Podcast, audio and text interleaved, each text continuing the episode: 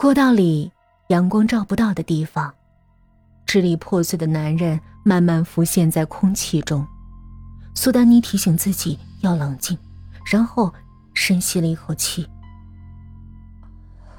我知道你爱顾梅，所以，我带你来顾梅家了。我会把属于她的都还给她。你能不能别再跟着我了？周围的温度似乎冷了下来。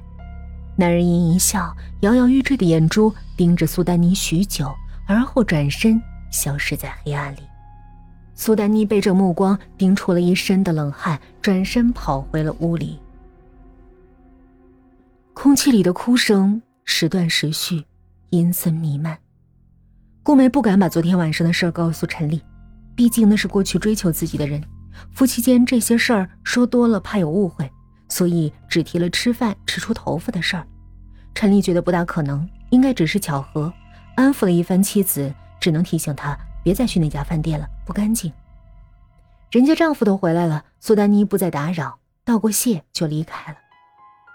陈丽昨天通宵加班，累了，懒洋洋的往卧室走，又突然想起什么似的，对顾梅提了去：“今天记得去医院做产检，别耽搁了。”到卧室，她觉得有些闷，开了窗户，几缕亚麻色的头发飘了起来。陈丽想。顾梅有身孕了，压力太大了吧？今天房子里总能看到她头发，或许对她关心不够。顾梅在楼下见到刚修好又伤痕累累的车时，又惊又气，跑回家想告诉陈丽，却发现她已经躺在床上睡过去了。想了想，不忍心打搅丈夫，先去医院做完产检再说。转身下楼，突然一阵风，顾美不经意回头。看到房间里的一个东西，她慢慢走过去。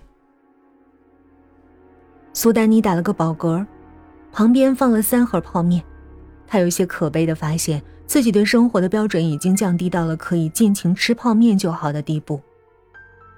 本地新闻充斥着提醒市民注意保护爱车的小标题，大标题是“政府终于下了点决心，要在经常出现滑车事件的路段装上摄像头”。一些小区物业纷纷响应。看来，收手一段是应该的了。苏丹妮无聊的想着，开始翻出化妆品化妆。昨天请了假，为了不扣奖金，只能接晚班了。刚拿起眉笔，似乎被人拍了一下。她透过梳妆镜看身后，却空无一物。一定是错觉。她自言自语了一句，继续化妆。但是，一阵风吹入，把她的头发吹得乱糟糟的。窗户关着，那就是苏丹妮转过头，门开着，陈旧的锁看起来一点也不保险。该死，这地方真让人住不下去。苏丹妮起身去关门，却一脚踩到地上有黏糊糊的东西。她猛一回头，床上坐着个女人，那女人身上不断的涌出粘稠的鲜血。苏丹妮低头看着地面，踩到那些黏糊糊的东西，就是血。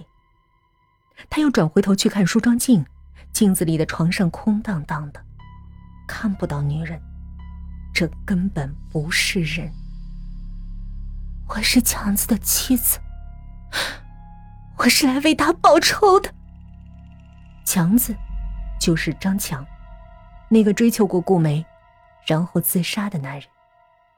女人脸上的一块肉掉了下来，她接住，然后安了回去。他是自杀的，不关我的事儿。他要给顾梅的东西，我还回去了。你去找顾梅，别找我。一波波的血腥味袭来，苏丹妮只觉得头晕眼花。他是很喜欢那个叫顾梅的女人，可他自杀不是因为顾梅。